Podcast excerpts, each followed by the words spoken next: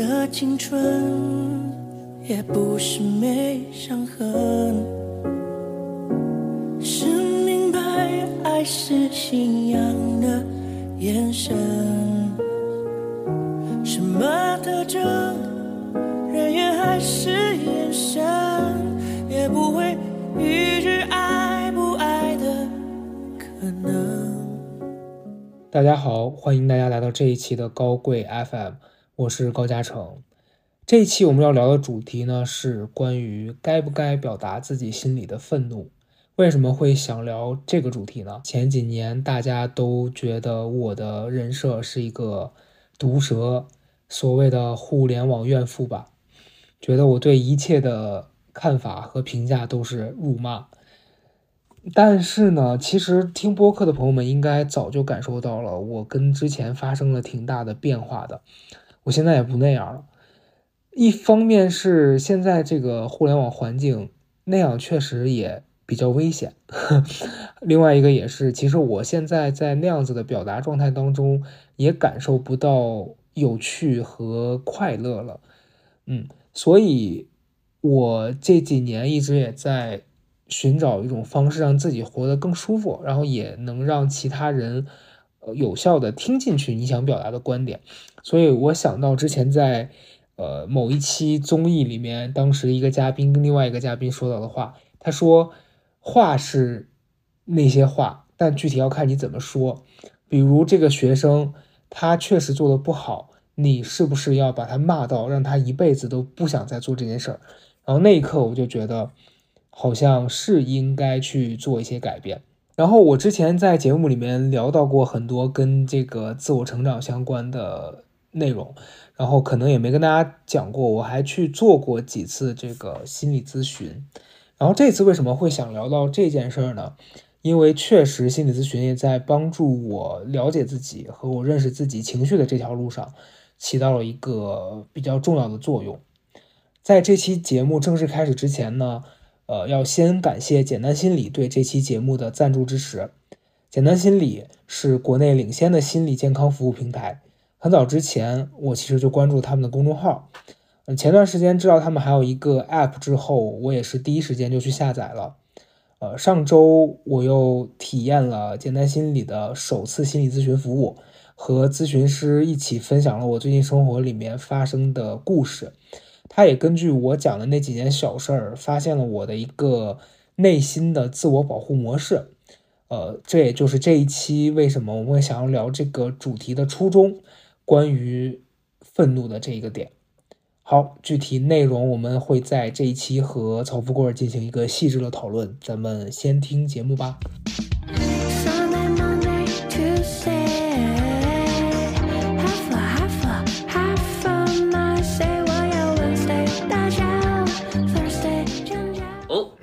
大家好，大家好。这一期我们这个高贵 FM 很不一样，因为我今天心心情非常好，而且我会把正能量带给大家。去死！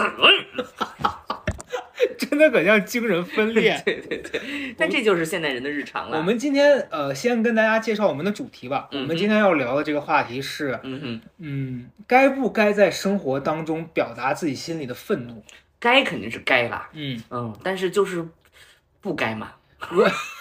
到底是该是不该呀？逻逻辑上是该嘛？你真正实际但你做不到。对呀，所以你不该嘛。我我其实今天这个话题是我想聊的，因为我一直是一个我认为该，但我不敢的这样的一个人，所以最后还是不该了。都因此而产生觉得自己不该，觉得人应该，但自己不该。是的，是的，我也是这个心理。然后产生了很多负面情绪，全都自己消化，就是大家所谓的内耗吧。嗯，在大概一周之前，我们呃就在上上周吧，咱们录那个小高的导时候聊浅社交的那一期，嗯，当中我不是提到了一个事儿嘛，嗯，呃，当时有一个呆哥。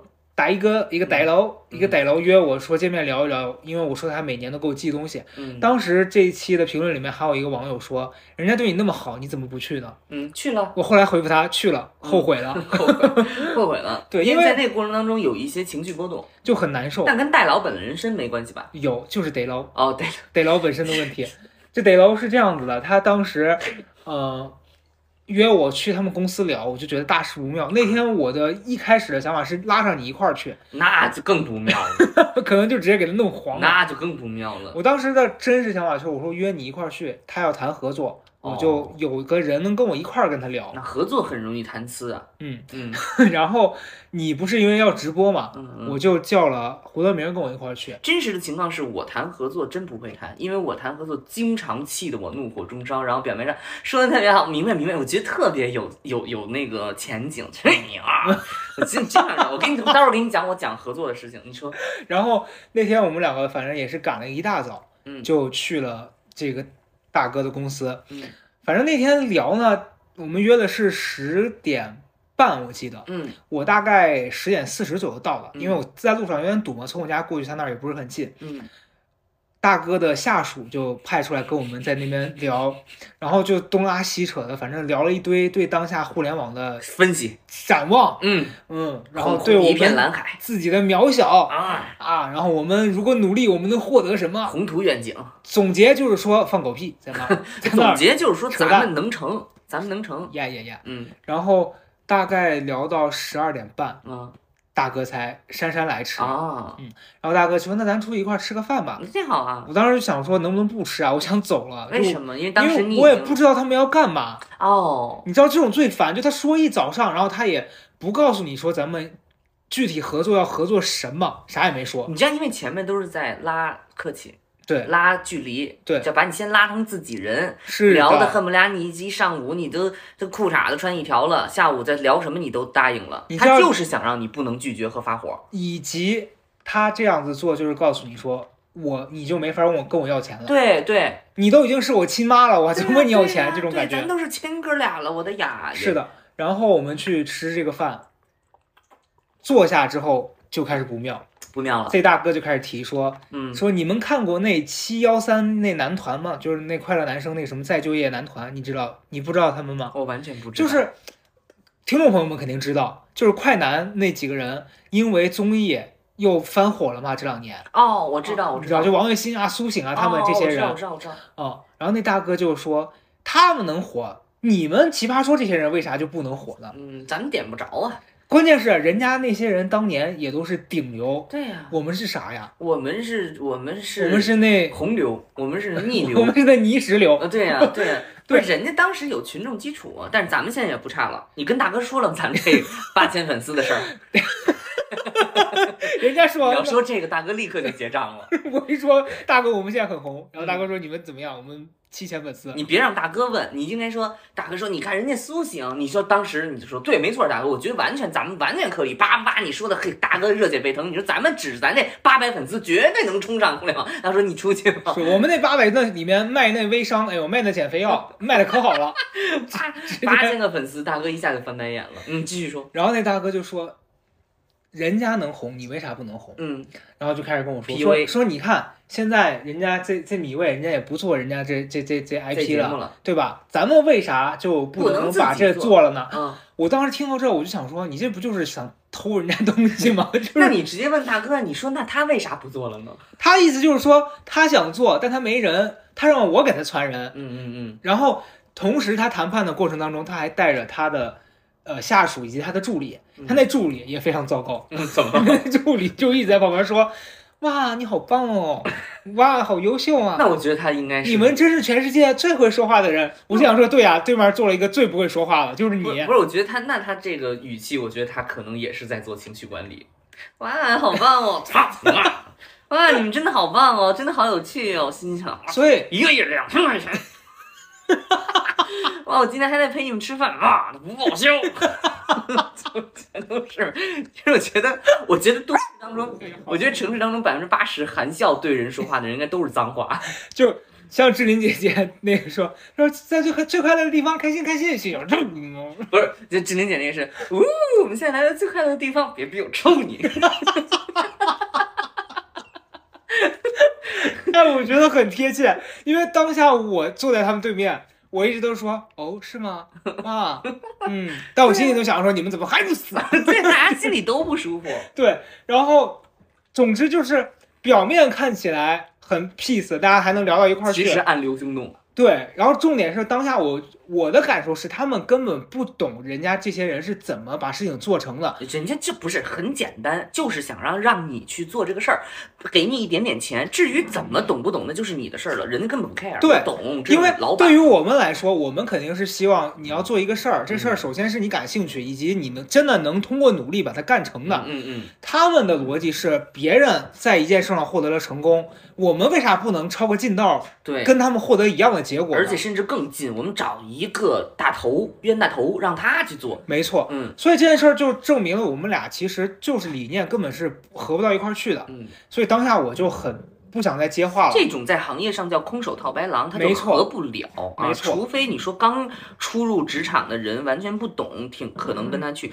但是我我自己想的是，我在年轻早年间的时候，呃，之所以能在这种局面上能够跟他继续谈，我是真的想要知道他在讲什么嗯，啊，我想要听他能到底说出什么东西来。然后呢，嗯、后来他真的说完，你心里说什么东西？没有，我后来的话，我也有处理办法。我待会儿跟你讲，就不发火也有处理办法。嗯然后，然后，但是那天老高很生气的点就在于，其实你在这种谈判当中会觉得被戏弄了，就我觉得被浪费时间。对方会觉得你会有一种感觉，对方把你完全当成个大傻子。对，啊、你在这个圈里混这么多年，他说的这些东西，他还觉得你能信。没错，你听我说。首先，第一是我觉得我花费了时间去跟他做这件事儿，让我觉得很失望。嗯，因为如果有这个时间，我哪怕去健身两个小时，我都觉得我今天一整天打开了。嗯但我花了两个小时听他放屁，这件事儿首先让我心情就不好了。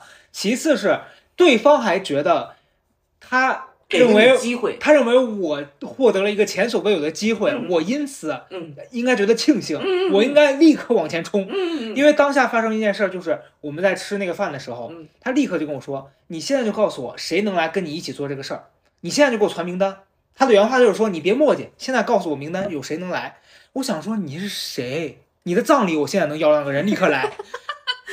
这哎，大家朋友们，前上一期还是说一个亲密关系呢，这一期就如此的愤怒了。太生气了。然后重点是中间还有一段话啊，就是你知道这帮这帮人真的不要脸到什么程度？他当下看着我说：“他说你看你你这人脉什么的你也有对吧？嗯说我看你跟那些呃那节目里面那些人关系也挺好的。嗯你像那首尔姐，将来咱们真做这项目的时候，你刷个脸，那姐不就能来了吗？嗯，我说我刷脸，你他妈刷卡呀，白来呀，气不气人不？是人家说的刷你脸就是刷人家卡了。他不，他意思就是他的刷脸就是说不要钱，对呀、人就是这意思呀。嗯，人家就是这意思。凭什么呢？人就就凭你想做呀，你想要啊。我不想要，我想要是你们给我钱，让我替你们完成个事儿，而不是你们不给钱，让我用脸把首尔姐拉来给你们干事儿，凭什么呀？你是谁？就是市面上就有这种人，然后你就怒火中烧了。我就很生气，所以那天我回来之后，我会特别沮丧，嗯我会觉得就特别像你之前咱们俩很早的时候你聊，你说你在做编剧的后期，嗯，你会觉得自己的价值不被认可，是为什么？我在这个行业里面待了这么久，还会有人觉得我是一个傻子？他会觉得你没有记任何报酬的，仍然会干这件事。对，他会告，他会觉得你认为所谓的为了理想而付出是应该的，而且好像我就傻到我没法判断这个事儿是不是我所需要的理想。对对对，嗯所以我觉得这种东西是让人最他妈窝火的。所以那天我回来的时候，我的情绪，咱们俩真的很像精神失常。因为我现在憋着火呢。因为我那天回来，我的真实的一个心情上的变化啊，嗯就是我会路在路上特别自责。嗯我首先第一个是我觉得是不是因为我的问题，嗯，我导致这个事情变成这样的，嗯以及是我为什么不能在当下我就跟他表示我真实的情绪是，我觉得你们做的很很不对，嗯，为什么我要回来憋着跟别人吐槽？为什么了吗？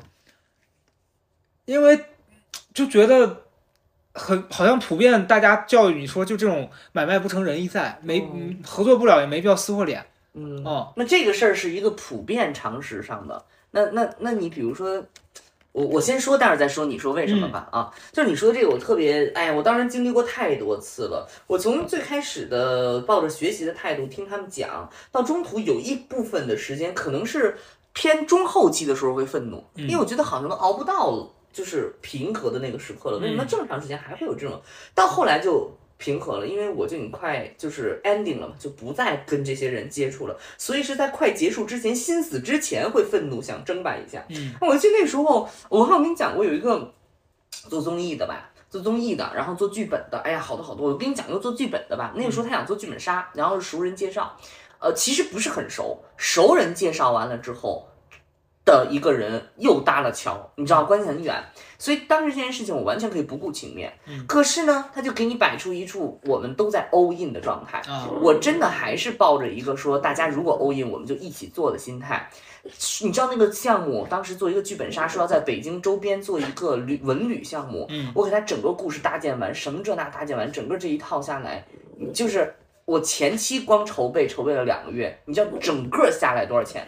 跟我说的，而且还要分期付三千，八千块钱，那确实是你知道忙了就是侮辱人。哎，真的忙前后忙了两个多月，然后而且这个项目会持续做一年多，八千块钱，你就说我去 Seven Eleven 当个兼职，嗯，我还能收集不少故事呢，每个月拿不少钱呢。我觉得真的都悠着了，我就是去买，我就我也比我也比这什么，我太不，我真太生气了。你知道，就那那那一刻，就觉得自己完全完全的被被侮辱，真的就被他们定义为廉价对。廉价廉价，然后被侮辱，然后我就特别生气，然后我生气了之后，我就完全不回这个人了，嗯，然后他又给我连续的两个月发了四次合同，我就完全不回。你知道，就是在微信里，我也不把这个人删掉，我完全不回。然后他到最后就发问号，嗯 就给我发问号。但其实这也是一种回避，就是你在避免冲突发生。呃，我我不是我我我还真不是避免冲突发生，我嗯。可以跟他 say no，但是我就是要在心理上气死他折磨他。哦，对，然后另外一个制片人也是，当时我跟我另外一个朋友去聊那个剧本，我们进去之后就是就是进去的时候大感不妙，嗯。这一看就是个大骗子公司，哎呀谈天说地，前八百年后五百载，中国历史世界文明，我说了一大堆，最后告诉说现在让我们给给他白写本儿，我俩一个对视，因为我俩已经在那个 这个行业里混了有一段时间，我俩对视没问题，我觉得特别好，哎，我觉得太有希望，回去写没问题，真的没问题，特别高兴。那个老板抠到饭都没请，然后我们六点多自己回家了，回去之后大失联。嗯就是足足失联了有两个月，而且呢，每一次那个制片人问说怎么样了，怎么样了，我们回都是正在弄，真的很有希望，我们正在准备，特别好。你们也很坏，真的就是坏大坏种坏，大坏种。然后我就吊了他两个多月，最后他真的就是大崩溃，就是大崩溃，给我们打电话，连续给我打电话，因为那个人一直在催他，嗯让他来找我们要，我们就是说正在写，真的马上就要写出来了，嗯足足拖了他两个月。我觉得就是一只有这种这种变态的方式报复，才能疏解出那种心里的那种痛，那种愤怒，就是他。就是戏耍你嘛，他整个这个过程，我所以你说那个愤怒特别理解，但是我现在想好，我之所以为什么不 say no，还是因为想要，还是因为想要保持这个关系，嗯想要继续下去，可能有那么一点希望，但是后来发现这个希望完全建立在一种幼稚或者是一种呃纯浪漫的思考上，我就对我就彻底放飞了，我不回你，或者我直接说疯话。你的你的是，你当时是为什么不 say no？这件事儿是我后来在跟那个简单心理的那个首次咨询的时候，那咨询师帮我找出来的。哦，我们俩那天在聊的时候，我就跟他讲了这件事儿嘛，嗯。就是我刚跟你讲的这一一整件的前因后果。嗯。后来他就根据这个问我说：“那你小时候嗯。跟家人相处的时候，嗯。有过类似的情况吗？”嗯，然后我就开始往回找，我说大概，呃，我跟父母可能也是这样子的吧。哦哦，就是中间可能有很多我们以前发生过的问题，我当下是对此抱有很愤怒、很生气的情绪的，嗯，但但我都没有真及时的发发表出来我真实的态度，也没有展现我的情绪，然后突然。就是很这件事儿，我觉得确实是跟你你你的原生家庭有关系的。嗯嗯就是我跟父母小时候生活在一起的时间很短嘛，嗯然后中间你肯定会对他们有一些责怪、责怪，有一些这种不好的负面情绪，你一直觉得说这这是我们中间的疙瘩。嗯然后因为现在长大了，你出来工作了，很多东西隔了很多年，你们再见面，情绪是很平稳的，你不会说一直记恨他们，然后告诉他们说我现在还在恨你，你没有这一趴。然后那个咨询师就告诉我说，他说那这样听起来。你你你有一种情感模式，是你特别害怕冲突发生，嗯嗯，就是首先是因为你觉得这个场面是你控制不了的嗯啊、以及是这个场面一旦发生，你就想回避，你就想要么说什么叫控制不了？就是比比如说如说我我在想这件事情，就是控制不了，就是我可能会挨打。嗯 我小时候就是这样，就是我也其实不喜欢冲突发生嗯啊，而且我要一旦发生冲突，我你你们从来没有见过我发火，嗯，我发火是非常糟、非常爆炸的你，就是像那徐帆一样，你就是在打嘴仗，绝对比他那强一百倍哦。那就很可怕了。嗯哦，我是这样，就是首先是我不愿意自己身在这个冲突当中，嗯。其次是我也不想看到周围的人发生冲突，嗯。因为我觉得我现在努力去回想这件事儿，因为小时候可能家里会有这种家人跟家人之间的争吵的时候，我看到过很多次这种大人们很不体面的在嗯。辱骂对方，在就是指着他大骂扔东西什么这些的，嗯。我很害怕这样的场景再次发生。嗯，以及是我自己如果被逼到成这样的时候，我会很沮丧，我会觉得我怎么也变成这样子的嗯状态了。嗯哦，所以每当有这个迹象让事情要往这个方向发展的时候，我的有一个思维就会跳出来告诉我说，你得阻止事情朝那个方向去了。嗯所以我的处理方式一个是回避，就这件事儿，我要么就躲起来，我不去面对这件事儿。嗯要么就是我强行在我已经边界受到侵犯的时候，我还要忍气吞声。嗯啊、但这件事儿就是累积到有一天，你突然会觉得，我为什么所有的这些都是我在承受啊？嗯哦、然后你就会有一个大爆炸。那你生活当中会有一个出口吗？嗯，他一般就比如说这种的话会亲密关系，因为我跟朋友聊过，就是他也会会有这种脾气很差或者是的状况，他一般都是呃转嫁给自己很亲近的人，嗯，我我之前的状况是我比较容易内耗，嗯，就是我会心情特别差。是因为你身边没有这样的人，还是说你呃应该是一个问题？其实，对，我是不愿意你你想嘛，我都不愿意跟陌生人这样，我跟自己亲近的人，我更不想这样，所以我不会跟亲近的人去发脾气，干嘛的？你像张婉婷那种状态，是她跟自己的老公啊，已经那样就是很极端了，我不会那样，我就是让自己把这事儿消化。我其实非常羡慕这个能够大发雷霆的人。对，啊，呃然后我说我不选，我不知道你跟我是不是，就是我的那个控制啊，我我真的是失去控制，不是说别的，是我害怕我自己失失大失控，因为我印象中其实我是一个脾气非常差，你知道我说最说睡觉说骂脏话吗？非常大声的骂脏话，因为我在住冉高明家的时候会夜里把他吵醒，嗯，声音非常大。我睡觉的时候，你看我白天是这样哈，我睡觉就就是就跟我喝醉了一样。比那个就声音再乘十倍，就会大夜里巨大声的你那是钟馗上身了吧？暴怒大喊，嗯，喊啥呀？就是弄死你，就是邓艾这种。对不起啊，对不起，宝贝，对不起。对，你看你现在你就觉得可怕了。如果我白天发脾气，你们都他妈的跟我绝交。所以我必须说，我不可能让你在我家留宿。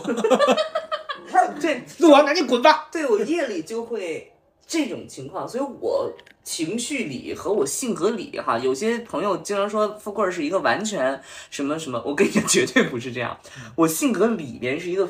压力特别大的，然后他那个毁灭性特别强的一个性格，然后我也非常清楚，所以我非常想要控制这个东西。我经常有一种念头，就是都死了，都都完蛋吧，你们很糟糕，怎么会有这种念头啊？你就是因为我不想要再沟通了，然后如果说再沟通不下去，或者我但凡再加一点点沟通成本的时候，我都觉得不值得，而我此刻的那个情绪疏导更重要。我给你举个例子，就是我上一次大发脾气，就是那种大爆炸的大发脾气，是在。大学的时候，有一个隔壁的舍友非要住在我们屋，然后呢，本来大我跟他的关系就不是很好，然后呢，在我看来，就是因为他经常来我们屋，真的是蹭吃蹭喝蹭拿蹭用，然后他就非要今天睡在我们屋，这你们个就是屋有地儿给他睡吗？有一个空床。啊，啊，非要睡在我们屋，但是他关键睡在我们屋的时候，他一定会跟整个所有其他人，就是另外三个人大打通宵打游戏，好烦，这种人好非常烦，而且这个人就是秉性，就是方方面面真的很让糟糕让我很糟糕。我跟你讲，就很多例子，在屋里吐痰，哦，在屋里突然吐完好痰，然后拿脚撵，然后穿别人衣服，用别人非常私密的东西，戴别人的隐形眼镜儿，然后塞到别人的啊隐形眼镜盒里，让别人继续戴，而且那个人根本不知道他戴过，就非常糟糕。然后我平常对于这个人能说能笑，已经我觉得是很可以了。很有教养。对，然后他非要住在我们屋子里，那一天晚上非要住在，而且他的那个架势不是说我今天住一下，是我以后都要住在这儿了，因为我跟其他人都很熟。这个一下就点燃了我，就点燃了我点在于说，你跟其他人很熟，但是我还没有同意。我当时的原话坐在床上臭骂的原话就是说，我还没死呢，对我就是一个大泼妇上身。你那特别像那种，就是人家那那丈夫娶了个新媳妇儿，对你是那妈，呃不是，我还没死啊，大房大房，对我还没死呢，你急着弄这事儿。对我就是那种，然后我就坐在床上，我当时真的大点燃，因为我几次跟他说不行啊，我说这个不合适，他你知道就漠视我，他就嘻嘻哈哈，然后我真的在爆发，我说你这听不见是吧？你拿我说话当放屁是吧？然后我说我就就大爆发，然后我就坐在床上，我就大真的是把所有的话全部我说你们就是反正话非常难听，大家意思就是说你们屋关系已经不好了，你现在不要再来这边祸害我们这些屋这些几个人朋友跟你玩是跟你玩游戏，真的要跟你好早就让你住过来了，为什么人家一直不说呀？我就一气把所有全部都捅破，然后大家就非常难看，然后但你发完这通脾气，你周围的其他的同学是爽的吗？当然不是，他们非常害怕啊，因为我把他们所有的心里话全说出来了。哦，那你这很可怕，你这 你这已经不是愤怒了，你这是纯纯的爆炸。对啊，就是就是集体毁灭嘛，我不说了吗？我很难控制。所以我觉得你你先讲，你讲完我再说。然后我就说，我说你，我说他们三个是跟你爱玩游戏，他要三个三个真带着你，早让你住这屋了，怎么为什么让你自己开口？你自不自己不想想？然后就完全的捅破整个，确实是这样啊。然后哇，非常爆炸！我当时就是完全情绪大失控，然后我就坐在床上，我说今天如果说你非要睡在这屋，是绝对不可能的。熄了灯之后，整个楼道谁都别想睡觉。宿管来了，你看他让你睡哪屋。然后就是其他人从来没有见过。然后我那室友说你怎么这么生气？我真的啊，持续臭骂半个小时，声音巨大。然后就那个时候就是 爆发力特别强。我那是上一次最大大生气，然后之前还会有，所以每一次这个节点的时候，我真的就是说。像亵渎一样，但是你能感觉到我那个肝火其实特别盛。你会不会在那一刻觉得，如果我早一点发出来的话，我不会把它累积到不会结果这么？你最早发也会这样？对，如果说我不加节制，我这个人是每天都这样。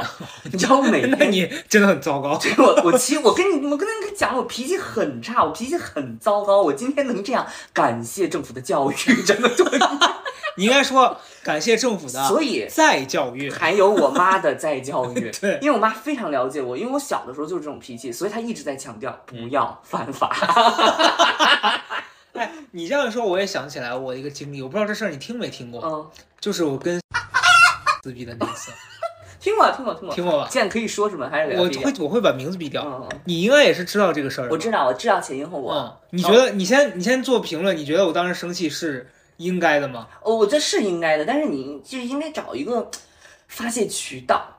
嗯，就我给大家简述一下哈，就是有有一个朋友组局请高阿成去，另外一个不开眼的看人数多了之后，跟高阿成说你别来了，就是这个局跟他没有关系，而且他一个是完全一个新的成员，却喧宾夺主的跟高阿成说 you you you are you are。哎，有一点点我纠正一下，嗯，是约我的那个朋友。叫我去，然后我碍于我跟这个朋友关系还不错，嗯，我们就觉得那我去吧，对对。然后这个让我别来的人，嗯，是事后说是他组了这个局，他约了我那个朋友，嗯，类似于对，就类似于你跟你老公结婚，然后突然那伴郎给你发消息说 你要对你堵车你别来了，这其实是我们哥们儿一次聚会啊，缺俩女的，所以你的你说你生气，你说你生气不生气？你说你生气不生气？我当时的表现就是我当下。因为我忍他也很久了那段时间，对，是这个人，因为他之前也做过一些类似的事儿，我对，就是老是超越边界，然后没有表达出来，自己就是那个全场主主角的那种感觉。那天我就直接大爆炸，嗯嗯嗯，我就跟他说，我说首先第一，如果今天让我不要来，能有一个人说这个话，也是我那朋友，嗯，第二，对呀，你是个什么东西？对呀，你凭什么让我别来了？对呀，你这个时候就应该说，我姐还没死呢。轮不上你，你知道最让人生气的就是这种轮不上你，你在这干嘛？反正那天我的反应也是很大，嗯，我就跟他大发飙，发完飙之后，你是跟他单独吗？跟他单独，你是语音臭骂他吗？语音臭骂他，然后真的呀，关键是措辞严厉到最难听的词。我就说你是个什么东西，你凭什么告诉我说我不来？哦天哪，好爽哦！然后现在浑身酥麻。重点是，重点是我说完这番话之后，我没有向外传播，他告诉了全世界。说高嘉诚是不是疯了？就他把我塑造成了一个疯子，到处跟人说我真的很无语。哎，大家不会根据我的语气猜出来是谁吧？你看过那个巾帼巾帼枭雄吗？没有就那个大房老是欺负那个惠英红，啊，本来是一个怯怯懦懦嘛，嗯然后后来因为那大房老最后都杀到他儿子头上了，要害死他儿子，嗯然后他进来，你没看过那个吗？我小时候应该看把那个碗直接夺走，嗯给他一个大嘴巴，老狐狸，啪！然后那个老狐狸说：“你疯了！”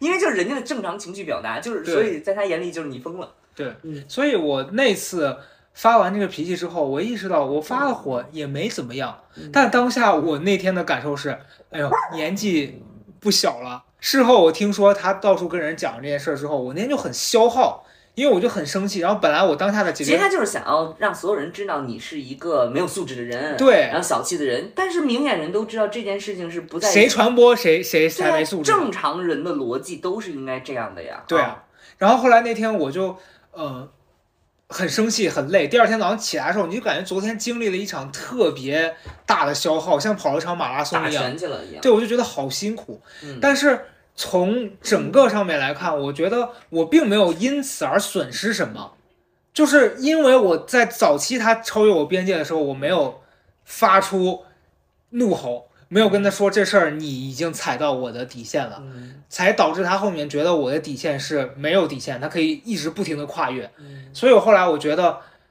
就这种人，你跟他发一次火能怎么样呢？不会怎么样呀。嗯啊，让让他知道你是会生气的，这件事儿是没有错的。嗯哦，你看，所以你在跟那个简单心理的咨询师在说的时候，他分析你首先是因为害怕冲突，嗯，然后你害怕表达比较回避，嗯然后那他有什么解决办法吗？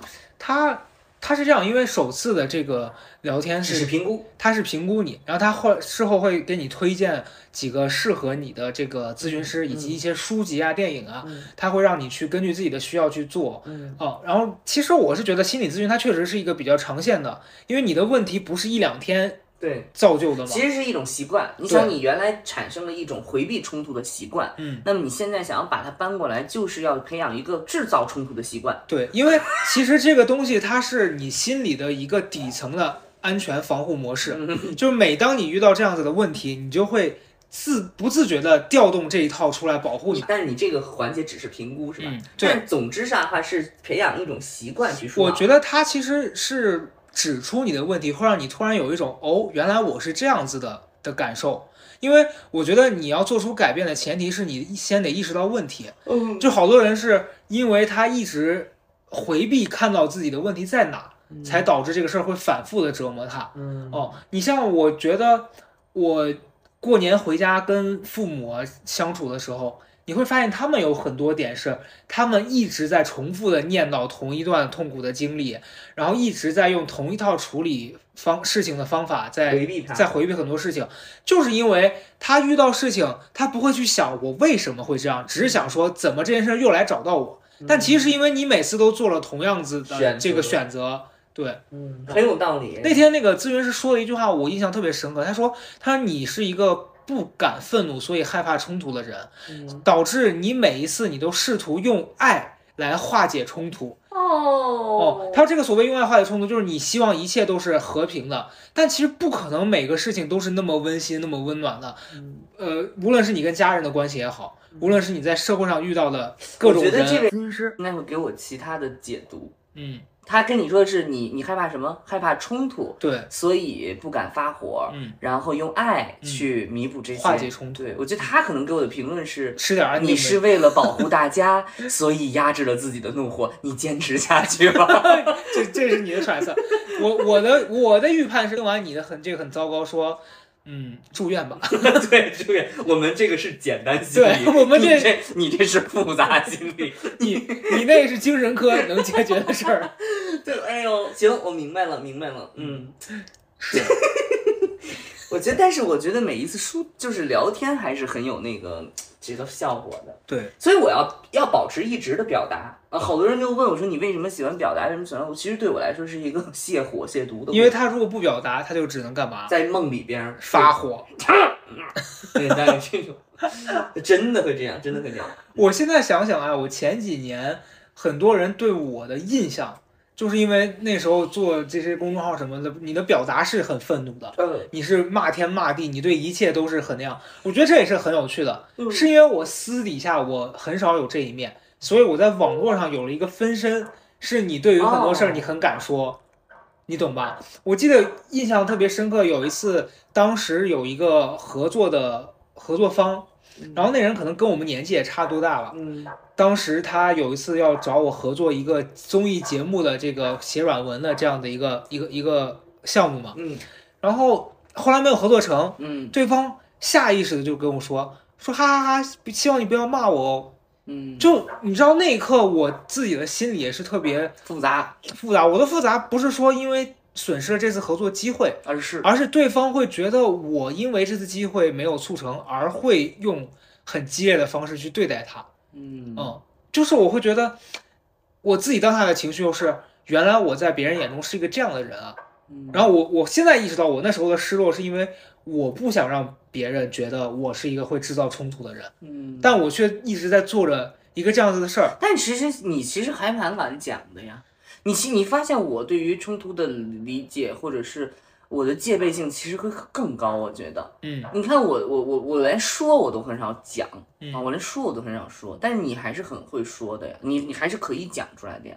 那我有哪一次让你印象特别深刻的？你觉得我在遇到这事儿当下我说出来了？刚刚的三十分钟里，就说了两个人得罪你的故事。一个上一期提到还是一个很不错的白劳，还收了人家礼物，上来这一期上来就是你的葬礼我能摇到人儿，然后下一个 你失忆吗？这种但是这你也知道，这是在咱俩聊天的情况下，不是这我敢，我也不敢当他面说呀。那没啊，但你还要当人家面说，我那我这播出来，我转发给他。呃，对，你看，就是我觉得还是很敢说出来的呀。嗯，我有我我相对来讲还有很多很多没有说出来的东西。但这些对于我来说都是事后我在重述的时候，我把我当下的情绪转达出来。可是当下发生的时候，我并没有敢真实的表达我的情绪啊。嗯，这是我觉得我当时觉得压抑，然后不敢不敢表达的这个，所以很多事情会导致我那一段时间的心情很郁闷嗯，很焦虑。就是我觉得在事情发生的当下，我没有真实的跟对方表达出我对这个事儿是不满意的嗯啊。你会害怕在去表达愤怒的时候，别人就说完之后，你发现自己不占理吗？嗯，这是一个。嗯我觉得早期我很害怕别人质疑我，所以那个时候不管对方是因为什么样的原因质疑我，只要他做出了这个动作，嗯我就会很害怕。嗯后来变成了我很害怕我表达不清楚我是怎么想的，所以我就宁愿当下不要说。嗯哦，但现在我是，你像那天跟那个得得楼聊天的时候，我不敢说，也不是不敢说，就我不想说的原因是我发现他跟我不是一路人，嗯我就觉得我干嘛要跟他把这事儿掰清楚，然后在当下把局面闹得很难看。但我现在觉得也是在找借口你。经常知道我观察发脾气这件事情，我就会联想到几个人物，其中一个就是最近发现兰姐 张兰。嗯嗯嗯，那你你能感受到她就是一敢发脾气的人他敢啊，啊？呃对他因为人家那个啥，人家人家心疼他，他能发脾气。对，不是他这个人首先战斗欲高嘛，来演一段，那什么兰姐，我好心疼你啊你！心疼我什么呀？哎，我怎么那么烦你们说这心疼？我头发比你多吧？啊，我这精力比你强，我身体比你强，我我口条比你顺吧？你心疼我什么呀，宝宝？你今年你会什么呀？你滑雪滑得过我吗？你打篮球你打得过我吗？你就说你什么能成？你就是啊，你什么都不会，那你将来四五十岁让人给你把尿吗？你心疼你自己吧，宝宝。行吧，这一段真的很长好累好累。这一段真的很长，这段真的，你看他自己的正常说话，但我觉得我都他就是很累。他当下就是完全不管对方那个话是什么样，他觉得这句话侵犯到我了，不是，包他就敢表达。包括不是说这个问题，这个你可以理解为一种效果或者什么。他日常你看他的直播哈，就是一个敢发脾气的人，嗯，而且他不认为自己在发脾气。你有发现吗？嗯。就是他那种他觉得自己在表达，哦对对，所以当这种表达带有情绪性表达成为他的表达一部分的时候，他就没什么情绪了。只对，然后我们这种呢，就还有另外一个就是，我认识了一个网红啊，然后他也是那个那个那个那个那个人数非常的多的一个大网红。我第一次去他家的时候，嗯。就正赶上他跟家人大撕逼，吵吵得非常凶。嗯我当时觉得这个，而他也是一个就是精力非常旺盛的人。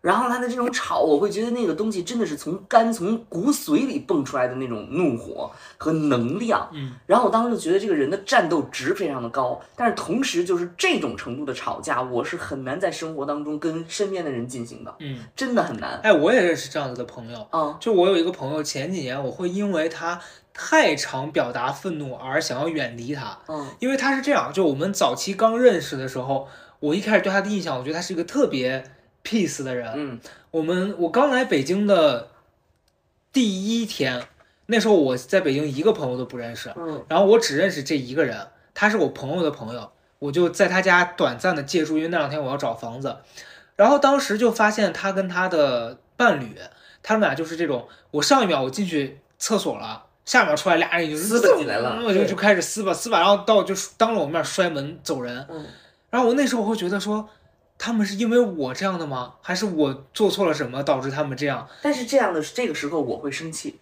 我作为你会生气，为啥呀？给谁看呢？就对，这只是同样一种情绪，咱俩的表达方式不同嘛。然后我就会觉得很害怕，然后当下我会觉得我要远离他，嗯但他又对我真的很好，嗯，就他真实的把你当成一个朋友，真心的对待你。只是他就觉得我当下不爽，我就要发出来。后面还有好几次是我们出去在呃逛街或者吃饭的时候遇到一些服务人员，然后真的是那个人做的很差的时候，可能搁我的性格就忍一忍算了啊，下次不来了。我那朋友当下一定就是要你给我道歉，你不道歉，今天你们这店就都别吃。嗯嗯嗯，他就反应很大。然后有一度我会觉得担心我跟他出去会碰到类似的情况，我觉得就不如不要约他。嗯，但是很奇妙的事情是今呃去年年底的时候，我们俩有一天约在颐和园，我们俩逛逛颐和颐和园。我一猜就是这种地方。我本来要说雍和宫，嗯，就是 因为这种情绪大波动的人，他就爱去这种。没有，因为我来北京七年，我还没去过颐和园。嗯，然后那天我俩就去逛，逛的时候他就跟我聊到他，呃，去年的时候他有机会跟自己的妈妈进行了一个长达三个月的这种深度旅游，哦，就边边旅游边了解对方。然后好几次他发现他妈身上跟他有一样子的问题之后，他突然就大改变，啊，就他突然在遇到以前让我觉得很值得愤怒的事，他会有很大情绪的时候，反倒他没有了。为什么？因为他跟我说他在跟他妈妈有去张家界的时候，然后他妈妈因为因为那时候不是疫情嘛，疫情会有很多的这个限制啊，干嘛的？然后因为你没有做核酸或什么的，你就不能进这个景区。然后他妈妈就当下歇斯底里，在那儿就跟人家闹。他突然就有了一种像照镜子的感觉，就觉得说我是不是曾经也有过很多这样子的场景，让我周围的人不舒服了。嗯从那之后，他突然就在发火之前会告诉自己，我是不是可以不用这么爆炸的方式去解决？我跟我妈原来吵架凶的时候也是这样啊。嗯我为什么说会失控？我记得真的真哥，大家觉得很好笑哈，但大概也是这样了。嗯吵吵吵吵到最后，肯定咱们是自甘下风了，因为我妈就说厨房厨房有刀来砍死我。你看这种 吵到这种地步，一般妈妈也不会这么极端。对我妈就是我妈也年轻的时候身体这身强气壮，你别看那个这这录播课的时候告诉自己先说，你身体年轻的时候她的脾气也很冲啊。嗯那个时候骑车送我上学，然后剐蹭了有一个那个快就是那个时候的送货员剐了一下，我妈就是已经我们分道扬镳了，人家从那往那边走了。然后她就是把车调转车头，嗯然后就以巨快的速度超越了得有四十辆车吧，追上那个人的，直接一把在车上薅住那个男的脖子，把那个男的给薅下来了。然后我妈说你要死啊！我妈我妈脾气巨大，所以哎我，妈打同事那年轻的时候，你有没有发现，其实你只是遗传了妈妈的这一趴？对，所以我还是感谢政府，呃，感谢对我们的教育，隐藏了内心的邪恶和祖传的怒火。你看过那号吗？我没，你没看过这母女这俩人？我只觉得你问题很大。对，然后就是建议就是这期简单心理再给你给你派个咨询师，给你好好弄一下。越聊问题越多，所以所以所以就是我妈那个脾气也很大了，那她后来随着她的身体的这个跟不上，她烧不动了嘛，嗯她就像你说你发一趟脾气跟打了三天架一样，嗯，她烧不动了嘛。但我我我我后来一想，就是这绝对是有身体上的去改变的，就是嗯遗传的嘛，嗯这是性格遗传。但是所谓的就是说，人对自己情绪的管理，无论是你发火还是不发火，它都是依据你个人，我自己的体会啊，是依据你个人的需求。你比如说，你的发火其实是为了让你自己更平和，我的不发火是为了我觉得我我要控制住自己的这种这种心态，嗯我我没法收拾后后后来的事情嘛。嗯然后还有我我刚刚，但是我在刚才想，就是一个是那个兰姐的例子，还有一个我认识的那个网红的朋友例子，就是他能够在生活当中勇敢的表达自己的呃情绪，包括他其实是一种对自己利益的据理力争，嗯体现在他事业上也是这样的，他绝对不会让这个事业上任吃个亏。无论是合作还是什么，只要品牌出了问题，立刻就撕吧，立刻就就这个是它一体的。所以我也经常就想，就在生活当中，有时候你觉得吃闷亏了，或者为什么这个环境同样的环境，人家可能更顺一点儿，还有很大一部分原因是因为我我自己哈想，就是我退让了很多，导致可能我把更多的精力放在了如何去平复这种什么的时候。避免冲突。对对对嗯对，平复冲突这件事情上，而不是说我把这个精力短期间的爆发，你要不然就接受，你要不然就滚蛋。所以也有也这种人啊，因为这种人就是他他所谓的带兵打仗这种人，他也是一体的。我经常，所以我就说很羡慕这种人，嗯不仅仅是羡慕他的情绪的表达的自由，还有就是他整体的一种能够为自己而战的生活的态度。我经常还是希望大家能够一起，我觉得经过了这段时间的这些看见跟这些觉察吧，我自己觉得是，我发现我开始做出改变的第一步了。嗯你比如说举个例子，你像昨天咱们俩约工作，嗯，然后你就是给我突然消失了，我就觉得当下我确实是会因为这件事儿有一点心情不开心。嗯搁以前我会觉得说，那这事儿别说了，下次他可能会注意的。嗯，但当下我觉得这事儿不说我就过不去，嗯那我就必须得告诉你。是，对，所以我当下我告诉你说，我说曹德胜，嗯下次再迟到我会真的生气的。嗯。你当时的真实的体验是什么？我当时的体验非常的愧疚，嗯因为我醒来的时候已经完全就是过了一个点儿，但是我知道了解你，你说我真的会生气，其实你现在就是生气啊。对，对我我理解，所以我也我觉得正常来讲还是要表达，但是从这个事件上反思我自己啊，我为什么不表达，也不是因为不敢，而是我觉得好像也没什么用，就是因为我们都太理了解理解，就我自己从我角度上我太理解别人，所以我会觉得。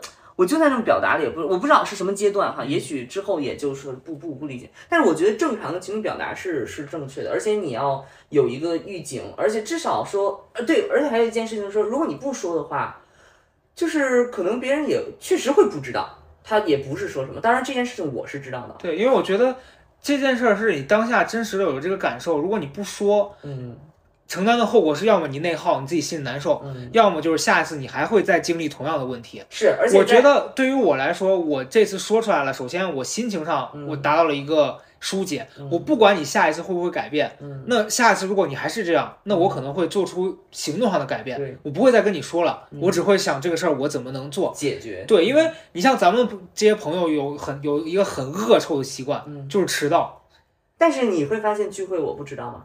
我发现你是你是不会迟到的，但是就我说其他那些人，所以我迟到是真的迟到，嗯，就是。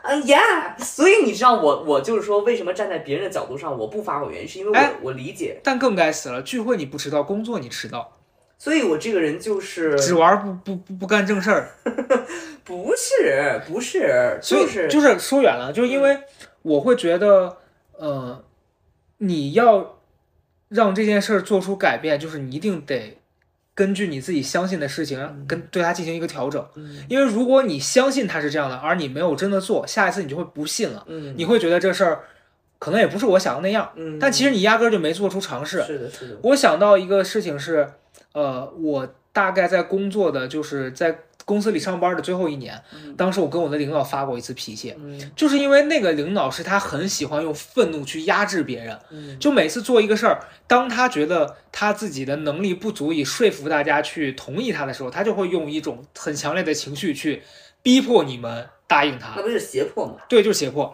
然后有一次很很夸张，有一次就是他很很神经病，就是过年只有几天时间，他逼大家回去读书。这个事儿我可能以前分享过，就一年我已经工作到头，就剩那七天回家过个年，他让我们读六本书。然后我们就没有人说话，在那个会议场上，当时所有人都安静。然后他就开始逼迫大家说：“你为什么不说话呀？你为什么安静呀？”然后我就跟他说：“我说因为我过家过年回家还要上坟。”嗯，然后他就安静了，这是这是一次。还有一次是他打电话，就我过我当时因为家里有有事情，我已经回去了。他因为一件很小的事情打电话过来骂我，然后他就觉得我当下我的情绪我必须向你表达出来。嗯然后那天我也很生气，嗯我就直接跟他说：“我说首先你你你说这个事儿不是我负责的，嗯再一个我现在有更重要的事情要处理，请你不要再因为这件事打电话给我了。”嗯然后最后我也摆出一个态度是说这事儿就这样，嗯爱管不管。嗯然后我就走了。后来我发现，反倒是在我发出了我真实的这个愤怒之后，嗯事情也没有因此变得更差。嗯，对方跟我说啊，那你回去好好照顾好家人，怎么会有这么就贱就很贱啊，真的很贱你知道我。不爱发火，原因是因为我不想试探出。你说你试探了出来，你发现这个人不能接受，也就局面不好控制。你说试探出来这个人能接受，你说你你多发现一个贱人，你心里会好受吗？你也不会好受。但是你你你如果对待这种人，你没有让这样子的方式把他给逼走，你下一次他就还是会因为同样的事情折磨你啊。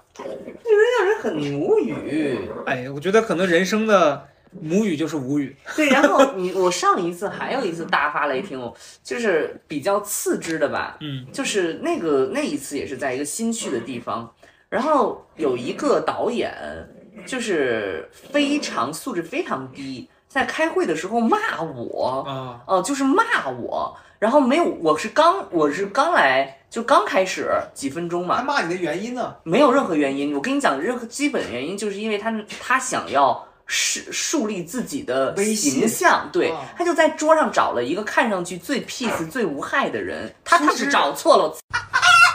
然后播不了。对我真的我你就后来逼到我，当时你知道他骂我就非常非常难听，他就是骂给别人看的。我当时我就我当时我就炸了，我说你是什么东西？然后呱呱臭骂他一顿，然后就是我就在那个楼道里边，然后那个楼道里面，因为我刚我那是刚公进公司第三天，然后那楼道里就响着我巨大声，我声音巨大，然后正好那个制片人拉着投资人进来，我可不管那一套，我对着那个制片人，我操！然后那个投资人就一脸懵逼，什么这什么公司文化？然后那个就是那个就是一个一个就是说我，但是我当时之所以哦对，还有我发脾气的一个特点是我一定要保证我百分之百占理。嗯，就是我的情况，就是说我一定要保证我百分之百占理，我所有都准备好了之后，我才会发作发，我才会发作。嗯这对，所以那件事情就是我表表现成那样，公司老板也不敢说我一个不 字。因为你不是无理取闹，对啊，就是我已经完全是捍卫自己。对我已经完全准备好了，所以我不发火的一个原因也重也是一个这个内容。不知道各位朋友们是不是这样啊？嗯其实我觉得普通人来讲，如果说他真的发了脾气或者是情绪的表达，那一定是到了一个特别特别重要的时刻了。没错，因为我最近其实是在读一些跟这个心理相关的书嘛，包括我之前在播客里面推荐大家去读的那个《沉浮实验》啊，《清醒的活》这些书。我最近在读一本呃一个心理咨询师写的书，叫《也许你该找个人聊聊》。这本书我去年读，但当时没读完，我今年这段时间在重读。嗯然后他当中也提到了一个点是，他说其实很多人做事的动机嗯就是基于恐惧和爱。就你害怕很多事情发生，和你想要很多事儿是按照你心里期待的那个方式出现的。然后我就觉得，呃，很神奇。就是你知道，心理咨询师这个工作，我也因此产生了一些兴趣。嗯因为我觉得对于我来说，我觉得这个工作比较伟大的地方是，他在通过帮助别人的形式，其实是在自助。哦哦，，因为其实你帮很多人解决了他的问题，而且但这个解决不是说他告诉你说我什么东西该怎么做，然后你替他做了，是通过在跟他聊天的过程当中，你帮这个人解开了他自己都没看到的那个疙瘩。哦，然后就是我觉得这是一个很很很酷的事情。再一个是我觉得在做这件事的过程当中，你也因此更加了解人是什么样的。嗯哦，我觉得这个对我来说觉得还蛮有趣的。嗯然后呃，我还记得咱们俩之前那一期应该是浅社交那一期吧，嗯当时评论区里面。这个还真不是说因为我们有了这期合作，我去强行往上拉。当时那一期被推荐了，然后就可能有很多新的这个听众朋友进来嘛，里面有很多人都提到了自己其实现在在做心理咨询，啊因为好多人会觉得说，与其去跟很多陌生人建立这种所谓的浅社交，我也不敢去敞开心扉跟他去交流，我不如去找专业的人来跟我分享我的这些痛苦啊、嗯烦恼，嗯然后他也能根据我的这些描述去找到我的问题。心对心理行业确实是在未来肯定成为一个热门的，对，因为大家呃逐渐的把这件事情呃理解了它的体系化和它的呃叫什么。行业的或者是产业，我我不知道怎么说，就它它不再是人们过去认为的得有病才去，是的，是的，对它它就会变成一个，就像健身哈，我觉得，哎，没错，嗯，你过去大家觉得啊，去健身房你是要去做选美冠军吗？对，但是现在大家就知道，你的跑步也好，或者什么也好，你确实平常可以，但是那就很浅嘛。没错，而且你可以养成一个习惯，而且它储存了你的信息和你的习惯。是的，对我觉得这个它逐渐变成了一个体系化了之后，大家会更多的加入到这个里边儿去。嗯我觉得很多事情是你在生活的过程当中会发现它哦，原来是这样子的。嗯你像早年间我去健身房的时候，我也是我不理解为什么要请私教啊，嗯对吧？他能干嘛？这这钱也太好赚了吧？后来我请过私教之后，我就发现嗯其实不是，就是你找到一个好的私教，他是能帮你更系统的去呃让你怎么样能练好，是的是的以及在今天你很多事儿你自己做事是不安全的，嗯这个人在他能保证你的安全。嗯那心理的问题更是一样的。嗯就我觉得你刚刚说那点非常对，就是说以前大家的观念是你有病你才去看的，对吧？但其实不是有病，是大家反而常常得吃药了。对，平常你是忽略了你这方面的问题，嗯然后导致自己长期处在一个可能很很沮丧啊、很不开心的状态里面。是的，今天这个人帮你指清你眼前的路，我觉得仅此而已。我觉得这是个很行了，简单心理这第一单就是我的了。我最近非常 sad，不行，必须得要跟这个医生切磋一把。人家不是医生，人家咨询师啊，哦哦，咨询师切磋一把，切磋一把。谁跟你切磋啊？你哦哦，对对，不好意思。今天聊到现在，我觉得首先一个是，我觉得可能我最近这一段时间，以及我未来要做的一件事儿，就是减少自己的内耗嗯啊。第一就是在自己觉得不舒服的时候，要勇敢的表达出来，嗯以及是想一想。是因为什么让自己不舒服的？是因为真实的情况是我解决不了的，还是还是说是我告诉自己说很多事儿，我明明觉得不对了，我还坚持逼自己去做，导致我现在处在一个很尴尬的处境。嗯再一个就是我会觉得，呃，在日常的生活当中，我期待的场景是什么样子的？呃，我可以先让自己去想想这个情况，如果这个事儿达成了，我会怎么样？嗯然后这件事儿我就更有动力去让自己变得更开心、更好，嗯而不是说在这事儿还没发生之前，我先给自己预设一堆不好的结果，嗯然后我就觉得说，那既然结果不好了，能怎么样就先这样呗。嗯我觉得还是要对很多事情是抱着期待去完成的。嗯嗯我的感觉就是生活当中需要以除自己以外的一个眼睛看自己。嗯对，就是，对，就是这样。就是你你你找到一个这样的人，然后或者是这样一个来来来一个机会吧，嗯，有机会吧，接接触一下。对我觉得如果有机会的话，可以去接触，但也是一个尝试或者是一个表达性。关键是问题生活当中，你多多表达一下也会有帮助。反正嗯，多多表达一下也会帮助。你看他，你看他，他就天天就是这样。我也我也不知道这个到最后这录音里面能不能呈现出来。我们家这狗呀，在我俩录这期的过程当中，全程都在撕吧，全程都在表达愤怒。我的天！所以如果，哎，你说这会不会到时候客户听了说你们家狗是最应该做咨询的？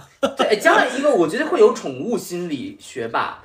应该有吧？对啊，我肯定有。但人家说宠物其实跟主人很像，所以我们家这狗充分的表达了我平常是有多么的不健康。哦，对，因为你把那个情绪垃圾都给他，这现在是在干嘛？就是在嗯大佬大佬大佬，你让情绪换成分，吃饭做你妈做你妈去刷脸。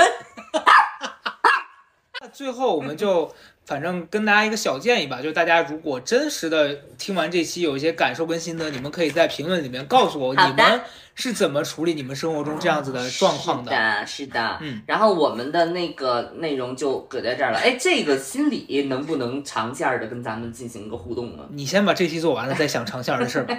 哎呀，行，那就这么着吧。嗯，我觉得有机会的时候可以找一个真的这方面的咨询人员，对，对跟我们来聊一聊。我觉得是的。如果哎，如果有有机会有，如果我们的听众有做咨询行业的，麻烦留个言，咱们可以认识一下。嗯，兴许我们可以未来跟你录一期播客。拜拜。祝大家呃心情愉悦啊！如果心情不愉悦的时候，你怎么着.节目的最后呢，我再真诚的向大家推荐简单心理的这个首次心理咨询服务。这个服务就是我节目前面提到的，我上周去体验的那个。呃，它其实更像是一次全面的心理体检，能够帮你有效的梳理你当前的困扰，高效的定位你在面对的问题，包括帮你匹配合适的资源，还有推荐合适你的心理咨询师。推荐一些课程、书籍以及其他的心理知识资源。我上周去做完这个咨询之后呢，大概只用了呃不到四十八小时，我的这个咨询师就帮我做了一个呃合适我的健康方案，然后他会在这当中推荐三个适合我的咨询师。这个都是我们在聊的过程中，他会去询问我说想要男性还是女性，以及他在跟我聊的过程中会感受到我更适合什么样的咨询师。呃，然后在这个健康咨询方案里面呢，除了推荐咨询师，还会帮我推荐一些每天的心理练习。我觉得这些对我来说都是会在闲暇时间，其实用一些碎片化的时间就可以补充到的知识。